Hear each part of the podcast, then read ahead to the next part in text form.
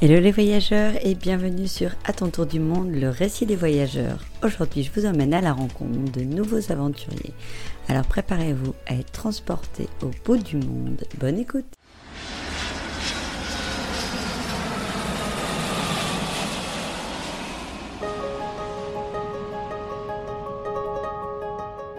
bah, J'ai aujourd'hui 33 euh, ans, bientôt 34. J'ai fait ce voyage, je suis partie à l'autre bout du monde, j'avais exactement 24 ans, avec mon sac à dos et 1000 euros en poche, après avoir payé mon billet d'avion, que 1000 euros, sans parler euh, un mot d'anglais. C'est important de le dire, parce que c'était quand même euh, une grosse, euh, une grosse aventure qui allait commencer. Et j'ai pris cette décision sur un coup de tête, pour euh, tout dire, après une longue séparation, en fait, avec mon premier petit copain. Voilà, tout simplement. Et à 24 ans, je me suis dit, voilà, j'ai envie de, de, vivre quelque chose, voilà, d'incroyable. Mais je savais pas du tout dans quoi je me lançais, parce que moi, je n'avais pas beaucoup de voyageurs autour de moi, voire très peu. Donc vraiment, c'est, on m'a demandé en fait euh, ce que je voulais faire de ma vie. J'étais euh, déjà dans la vie active, je travaillais. Et du coup, euh, je me suis dit, bah moi j'aimerais voyager. Et on m'a dit, bah pourquoi tu le fais pas? Et j'ai répondu, bah j'ai pas d'argent. Et on m'a dit, bah en fait, si tu voyages et que tu peux travailler sur place, comme ça se fait beaucoup, donc il y a les Working Holiday Visa qui existent encore aujourd'hui, qui existaient à l'époque que je ne connaissais pas. C'est le passeport vacances-travail, pour ceux qui ne connaissent pas. Donc euh, c'est une année où on peut travailler en même temps de se balader et de visiter le pays pour le découvrir. Donc je me suis renseignée, j'ai regardé le coût. Donc euh, à l'époque c'était 350 euros je crois. Et j'ai payé mon Working Holiday Visa sur, euh, sur le site et j'ai gardé juste de quoi payer mon billet d'avion. J'avais payé un, un go and return, tu vois, un aller-retour euh, pour m'assurer que s'il m'arrivait quelque chose, j'avais au moins le retour de payer, puisque je partais qu'avec 1000 euros. Donc du coup, j'ai payé mon aller-retour et euh, le retour était modifiable trois fois. Je m'en rappellerai toute ma vie, ça m'a bien servi. et du coup, euh, je suis partie sur un coup de tête, j'ai pris mon billet d'avion, je suis partie que trois mois après. Donc j'ai fait un pot de départ avec mes amis qui m'ont pris euh, pour quelqu'un de, euh, très fou. voilà, clairement. Euh, il y a même eu des paris. Elle reviendra dans trois mois, dans deux jours. voilà, voilà. Surtout partant avec 1000 euros sans un mot d'anglais. Donc le voyage a commencé. pour moi, je suis partie. J'avais pris un working holiday visa donc en Australie, sauf que je suis partie d'abord en Thaïlande parce que j'avais des amis là-bas. Sauf que j'avais pas beaucoup d'argent, donc je me suis dit je vais faire un stop. Sauf que mon stop il a duré huit mois. Excellent. Donc l'Australie c'était huit mois après. C'était huit mois après exactement. Donc déjà les, les, copains ont perdu parce que t'es pas rentré euh, dans les deux trois mois. Bon ils te le disent pas trop, t'en entends parler, euh, mais ils te le disent pas trop. Après ils ont dit bon c'est bon on a tous perdu, tu peux rentrer. mais du coup oui je suis restée huit mois en Thaïlande. Et en fait, euh, j'avais pas beaucoup d'argent, donc euh, je me suis renseignée pour avoir euh, un appartement dans un guest house et j'ai rencontré un franco-thaï qui parlait français, heureusement pour moi, et qui m'a dit écoute, t'es en galère, clairement. Hein. J'étais avec mon petit sac à dos toute seule et je rejoignais des amis, mais en vacances. Il faut savoir qu'il restait que quelques semaines en Thaïlande. Donc, je me retrouvais de toute façon toute seule à un moment donné. Je sais pas pourquoi, je pense que ça m'a rassurée d'aller là-bas, d'avoir au moins quelques têtes que je connaissais sur un endroit précis et je pense que c'est pas pour rien que j'y suis allée. C'était peut-être pour faire une première étape plus safe pour moi, alors que ça l'était pas forcément. Bah, surtout que d'après ce que tu dis, tu n'avais pas une grande expérience du voyage encore. Aucune. J'allais que dans des clubs, tout compris, avec mes parents. Toute ma vie, j'ai fait que ça. donc voilà, mes parents sont pas trop visites, euh, donc euh, j'allais dans des clubs, euh, tout compris en fait. Donc vraiment l'opposé de tout ce qui est aujourd'hui quand on parle à des voyageurs qui n'aime pas forcément ce, ce genre de, de, concept de voyage. Donc vraiment, non, pas du tout.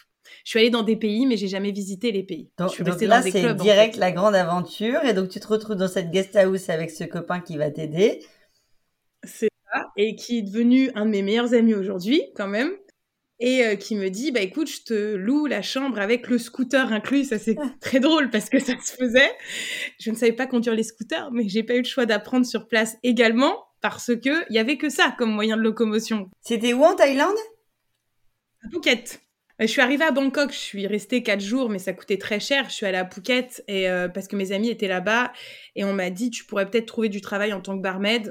ok, bah on verra. J'ai jamais servi un verre de ma vie, mais bon. en fait, c'était une première fois pour tout, quoi. C'était une première fois pour tout, mais vraiment. Après, ce que j'aime, c'est que je pense qu'à 24 ans, j'avais cette, euh, je pense, cette innocence qui faisait que j'étais, euh, j'avais peur de rien. Je sais pas comment on peut dire, mais par exemple, à 24 ans, j'avais pas le vertige. À 33, je l'ai. Je sais pas si vous voyez ce mhm. que je veux dire, mais voilà, il y a des choses, je pense qu'aujourd'hui, si tu me donnes que 1000 euros sans parler un mot d'anglais, tu me dis pars à l'autre bout du monde, je te dis t'es fou à 33 ans. À 24, j'avais l'impression d'être une warrior, quoi. que j'allais impressionner tout le monde. Donc du coup, bah, on m'a dit tu peux faire barmaid. Bon, dans des bars avec plein de filles. Euh, voilà, faut pas que tu sois choqué parce qu'il y a beaucoup de prostitution à Phuket. On m'a prévenu, etc. Et je me suis dit, waouh, c'est. Euh, enfin, moi, c'est déjà, je découvrais euh, la Thaïlande, mais je vais à Phuket, là où tu as les bars euh, qui sont un peu olé olé, clairement, où tu as beaucoup de touristes. Bah, moi, en même temps, à 24 ans, en plus, j'avais pas vu grand chose hein, de ma vie. Hein. J'ai une famille très catholique, en plus, à l'ancienne. donc, donc, en fait, j'étais vraiment à l'opposé de tout ce que je pouvais imaginer du monde. Et en fait, ce qui fut euh, vraiment euh, ma plus belle expérience, c'est que dans mon condominium, j'étais qu'avec des prostituées parce que bah, c'est un condominium vraiment euh, très peu cher et c'est devenu mes amis, mes de réels amis. À tel point que du coup, elles m'ont fait avoir un travail dans un des bars dans lesquels elles travaillaient. Donc j'étais barmaid. Par exemple, les pourboires que j'avais en fait par les clients, les touristes, etc.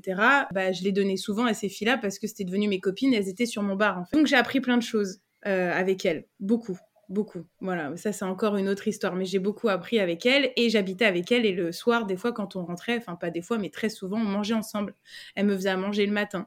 Elle prenait soin de moi comme si j'étais leur sœur et j'étais la blanche euh, du guest house. Elle m'appelait la white girl parce que euh, voilà, enfin il y avait que moi dans ce type de guest house. Enfin, il y a pas beaucoup même de backpackers qui habitent dans des condos comme ça. Je refusais d'aller dans des auberges de jeunesse. Je voulais vraiment découvrir les gens.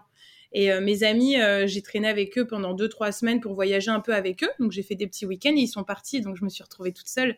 Mais c'était ma famille. À tel point qu'au jour de l'an, euh, pendant deux jours, je suis pas rentrée dans mon guest house. Ils ont prévenu la police parce qu'elles avaient peur pour moi qu'il me soit arrivé quelque chose. Bah, c'est devenu, c'est devenu ta famille. Donc là, clairement, on parle d'une très belle rencontre de voyage, quoi. C'est ça. Et en fait, elles étaient six et elles me réveillaient le matin et tout pour aller déjeuner avec elles, pour aller à la plage. Des choses simples qui coûtaient rien mais c'était les plus beaux moments de ma vie. Et je crois que j'ai pas vécu une expérience aussi belle dans tous mes voyages inclus que celle-ci parce que j'ai vécu avec elle. Est-ce que tu peux nous parler un peu justement de cette relation? Parce que moi, je me mets forcément à ta place en, t'écoutant et je me dis que j'aurais eu peur de l'insécurité. C'est un mode de vie qui est quand même très particulier, donc euh, et en même temps, j'imagine qu'elles avaient des parcours incroyables.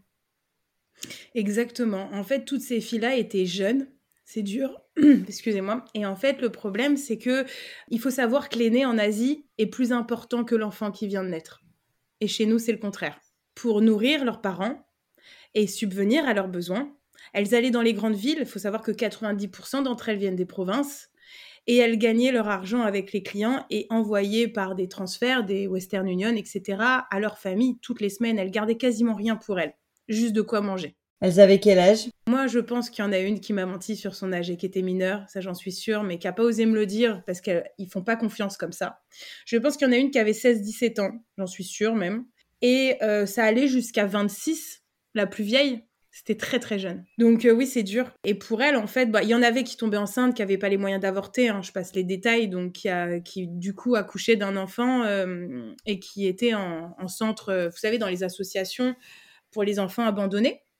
Le pire, c'est qu'elles les abandonnent pas vraiment, entre guillemets, parce qu'en fait, elles ont juste pas les moyens de les garder ou de les donner euh, à leurs parents qui ont déjà pas les moyens de se nourrir eux-mêmes. Donc, euh, ils sont abandonnés, ces enfants, mais elles ont tellement un cœur incroyable qu'elles allaient quand même dans les associations regarder leurs enfants grandir quand elles le pouvaient, parce qu'elles pouvaient pas les récupérer. En Asie, enfin, la plupart euh, des gens en Asie, enfin, de la population, préfèrent entretenir un aîné qu'un enfant. Parce que l'aîné a tout donné pour toi, l'aîné a tout donné pour le pays, euh, il est plus respecté. Un enfant, ça vient net, il a rien fait encore. Voilà comment ils pensent eux. Et d'ailleurs, moi, pour eux, j'avais abandonné mes parents en France. Ils comprenaient pas que je m'occupe pas d'eux. Ouais, et ça, ça a été des conversations. On discutait jusqu'à 3-4 heures du matin. Pour dire, ça va choquer peut-être des gens, mais j'étais. En fait, il y avait une longue table, en fait, je m'en souviendrai toute ma vie, devant le guest house, en fait, où on mangeait, on parlait, on rigolait, on buvait. Et les clients passaient devant. Et donc, du coup, il me regardait en mode, mais qu'est-ce qu'elle fait, la touriste assise avec ces filles-là, alors que j'habitais avec elle, en fait. Et je voyais que ça interpellait les touristes et elle, du coup, euh, en même temps de parler avec moi, et ben, euh, elle parlait aux clients pour essayer de les bah, leur demander de venir avec elle, etc. J'ai vu les modes d'hygiène, j'ai vu comment elle se nettoyait, j'ai, enfin, rentré dans l'intimité, mais je veux dire, elle me racontait tout au fur et à mesure. C'est des gens très pudiques. Force, elles m'ont raconté énormément de choses. Donc euh, voilà, des clients qui proposent plus cher pour euh, pas se protéger, etc. C'est vraiment d'une tristesse. Euh, voilà, puis ça donne envie de les aider. Bon, après, voilà, j'ai vraiment vu des choses pas sympas. Et, et, toi, tu t'es jamais sentie en insécurité? Jamais. J'étais même, au contraire, je me suis sentie plus en sécurité avec elle. Attention, hein. les femmes taillent, elles rigolent pas. Hein. Alors ceux qui ont habité en Thaïlande, ils savent. Mais si quelqu'un m'approchait, elles étaient à 5 avec un bâton pour, pour battre la personne. Fallait pas m'embêter. Et j'étais vraiment comme une sœur. Si vous touchez à l'une d'entre elles, c'est il y a toutes qui vous arrachent la, tête. C'est vraiment, elles ont des caractères. Euh, en fait, elles se sont construites comme ça. Et c'est des gens qui n'ont pas été protégés, qui n'ont pas eu une enfance comme la plupart euh, de nous. Donc, en fait, euh, elles se sont habituées à, vivre comme ça. Mais il faut savoir que les tailles entre eux sont quand même très solidaires. C'est les touristes finalement qui, qui installent un peu d'anémosité parce que bah voilà euh, ça va euh, ça va négocier un prix ça va insulter une prostituée alors qu'elle a rien demandé et, elle elle répond hein. et elle répond à 5 hein, en l'insultant de tous les noms en taille hein. donc euh, elles se laissent pas faire hein. elles savent ce qu'elles font mais il faut pas non plus empiéter sur, sur leur fierté parce que voilà elles ont déjà perdu beaucoup en faisant tout ce qu'elles font aujourd'hui c'est-à-dire que toi tu as vraiment réussi à, toucher leur âme et à, être voilà découvrir derrière la prostitution qui elles étaient vraiment quoi c'est ça. Et je me suis attachée à elle. Enfin, de toute façon, mon, mon départ a été horrible. Enfin, on a pleuré toutes les larmes de notre corps. C'était horrible. C'est pour ça que je suis restée huit mois.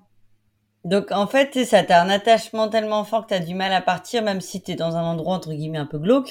oui, c'est ça. Euh... Surtout même Phuket, c'est pas euh, ce qui est le plus joli par rapport à la Thaïlande. Il y a quand même d'autres choses à voir. Mais voilà, toi, tu fais ton voyage côté presque humanitaire, quoi. C'est ça. Et puis, il fallait que je fasse de l'argent. Et dans le bar où je travaillais, je travaillais euh, euh, dans un bar très connu dans Bangla Road. Je, je, faisais beaucoup d'argent et je rigolais avec elle parce qu'on allait travailler ensemble, comme des collègues de travail. Euh, et, puis quand elles arrivaient à prendre beaucoup d'argent sur un client, j'étais avec elles, quoi. Je, je les motivais. À lui, ça allait pas forcément lui manquer, mais à elle, euh, oui, euh, elle allait faire des choses avec. Donc j'étais vraiment de leur pour. Voilà, il y a plein de gens qui donnent à plein de gens, hein, mais c'est juste que moi, dès que j'avais des pourboires, je leur donnais toujours. Et elles refusaient souvent. Faut dire. Les gens qui ont le moins des fois, tu te dis c'est incroyable. T'es resté en contact avec elles? Oui. Quand ils ont, j'ai eu un petit garçon, elles m'ont envoyé des messages euh, à en pleurer euh, et elles m'ont demandé de le ramener, quoi, pour me le présenter. Et j'avais dit quand je suis partie, un jour je reviendrai avec mon mari et, mes enfants. J'avais dit cette phrase. Et je leur avais dit, euh, je vous les présenterai et ils sauront que j'ai habité ici avec vous. Et elles m'ont dit, promis. Euh, L'enregistrement a commencé il y a 14 minutes, ça y est, on a déjà quelques larmes et euh, quelques frissons, bravo. Mais c'est exactement, tu sais, c'est, je suis contente que tu nous racontes ça parce que quand on discute avec d'autres voyageurs, je pense que c'est vraiment l'objectif d'un podcast comme celui-ci, c'est bien sûr de raconter les voyages, mais c'est aussi d'avoir des anecdotes et d'avoir des émotions. Donc en tout cas, c'est joli parce que je crois que c'était comme si c'était ton destin, enfin, c'est-à-dire que t'es parti sans un mot d'anglais, sans savoir où t'allais, et on t'a emmené là-bas et t'as vécu un truc tellement fort que merci de nous l'avoir partagé. Avec plaisir, moi aussi j'ai versé ma larme elle me manque beaucoup et que j'avais promis de venir les revoir avant et la vie est passée trop vite. Et voilà, c'est vrai que. Comment elles vont? Elles vont super bien. Euh, bon, il y, a la moitié qui a arrêté euh, la prostitution. Je, connais un peu maintenant tous ces aspects de la prostitution. Elle me l'avait dit. Quand tu deviens un, peu trop vieille, entre guillemets, parce que c'est plus de 30 ans, ça commence à être compliqué. Après, il y a eu aussi beaucoup de prostitution euh, bah, concurrentielle pour elles, qui n'ont pas facilité les choses. Euh, à l'époque, les Russes commençaient à arriver, moi. Après, c'est pas du tout la même chose, mais on va pas parler de tout ça. Mais en clair, euh, voilà, les tailles, la plupart, enfin, en tout cas à l'époque, je sais pas aujourd'hui, n'avaient pas de Mac. Voilà. Elles travaillaient que pour elles et elles payaient leur chambre, etc. Mais euh, elles n'avaient pas quelqu'un qui allait leur soutirer de l'argent. Aujourd'hui, je sais qu'il y en a. À l'époque, il y en avait. En tout cas, celle avec qui j'étais, il y en avait pas. C'était vraiment une famille, euh, donc euh, voilà, de copines ou même de sœurs des fois. Et donc après, bon voilà, ça a compliqué les choses. Elles m'ont dit que les prix avaient baissé, que la concurrence était arrivée, qu'il y avait des gens de l'Est qui étaient venus. Bref, plein de choses qui ont fait qu'il y en a qui ont arrêté pour l'âge, d'autres pour la concurrence, et donc clairement, c'est difficile pour elles, quoi. Elles arrivent à retrouver justement un mode de vie et un métier différent pour pouvoir vivre? Bah, la plupart, de celles que j'ai connues, sont dans l'esthétique, vous savez, celles qui font les ongles, mais elles gagnent la misère, donc elles aimeraient revenir presque à la prostitution instantanément parce que, ce qu'elles gagnent, en une journée, c'est ce qu'elles gagnaient en une demi-heure. Donc c'est un peu le vice de la chose qui fait que qu'elles ont moins de clients quand elles ont 30 ans et que tu as une petite jeune de 16 ans à côté. On termine l'expérience Phuket. Qu'est-ce qui donne déclic justement de dire, bon allez, faut que j'y aille? Bah déjà, je gagnais pas assez d'argent, donc clairement, je restais pour elle, faut le dire. Et pour mon, mon propriétaire de guest house, que j'aime indéfiniment aussi, qui est devenu un de mes meilleurs amis, et qui prenait très soin d'elle aussi, et qui était marié à une taille qui étaient aussi leurs copines. Donc, du coup, on était vraiment une grosse famille, quoi. Je me suis dit, à un moment donné, Amélie, euh, faut que tu fasses quelque chose, parce que même si Bon, après, je visitais quand même vachement le pays, hein. Faut savoir que j'ai pas dit, mais le week-end, j'allais à droite, à gauche, et je partais avec Franck, mon propriétaire de guest, qui m'emmenait, parce que lui avait de l'argent, du coup. Donc, le week-end, on partait, on prenait un bateau, on allait sur une île, Kotao, euh, Kolanta, on a fait vachement d'îles et on est parti un peu dans le nord aussi. Donc en fait, il me faisait visiter. Donc j'ai vachement visité, je vais pas parler de ça, mais j'ai beaucoup visité la Thaïlande, j'ai fait pas mal de trucs, Chiang Mai, Shanghai. Et à un moment donné, j'ai dit euh, il faut que je fasse plus d'argent. Enfin voilà, c'est pas possible de rester parce que j'étais vraiment euh, en fait, je, je, je gagnais assez pour juste vivre correctement. Je pense à une chose, comment tu communiquais avec elle? Alors, euh, bah, traduction, qui existait déjà à mon époque, merci Google. Donc, beaucoup de traduction. Donc, on faisait que s'écrire des trucs et on rigolait, on rigolait. Et elles m'ont appris beaucoup, euh, plein de mots taille. Donc, je savais quand elles me disaient Est-ce que tu veux manger? Des phrases bêtes. Est-ce que tu aimes le riz? Euh, Ce soir, il y a du poisson. Des, bêtes, des trucs bêtes, hein. mais je connaissais ces phrases par cœur. Je savais dire bonjour, ça va. Genre, je savais dire Est-ce qu'il a payé cher Elle parlait anglais, elle? Moi, très peu. Des mots pour le client, quoi, mais c'est tout. Par contre, Franck, mon propriétaire, parlait donc bah, taille couramment, vu qu'il était avec une taille et qu'il était moitié taille. Donc, il me traduisait, mais il n'était pas souvent avec nous. Donc, en fait, on se débrouillait. Et puis, les mains, euh, la gestuelle, sourire, euh, le visage. Enfin, moi, j'arrivais sur mon scooter après le travail et des fois, il y en a, elles travaillaient pas, elles me sautaient dessus, elles me faisaient des bisous partout, quoi. J'avais l'impression que c'était mes sœurs. Et voilà, cet épisode est terminé. J'espère qu'il vous a plu. Si c'est le cas, n'hésitez pas à le partager autour de vous. Quant à nous, on se retrouve très vite pour la suite de cet épisode.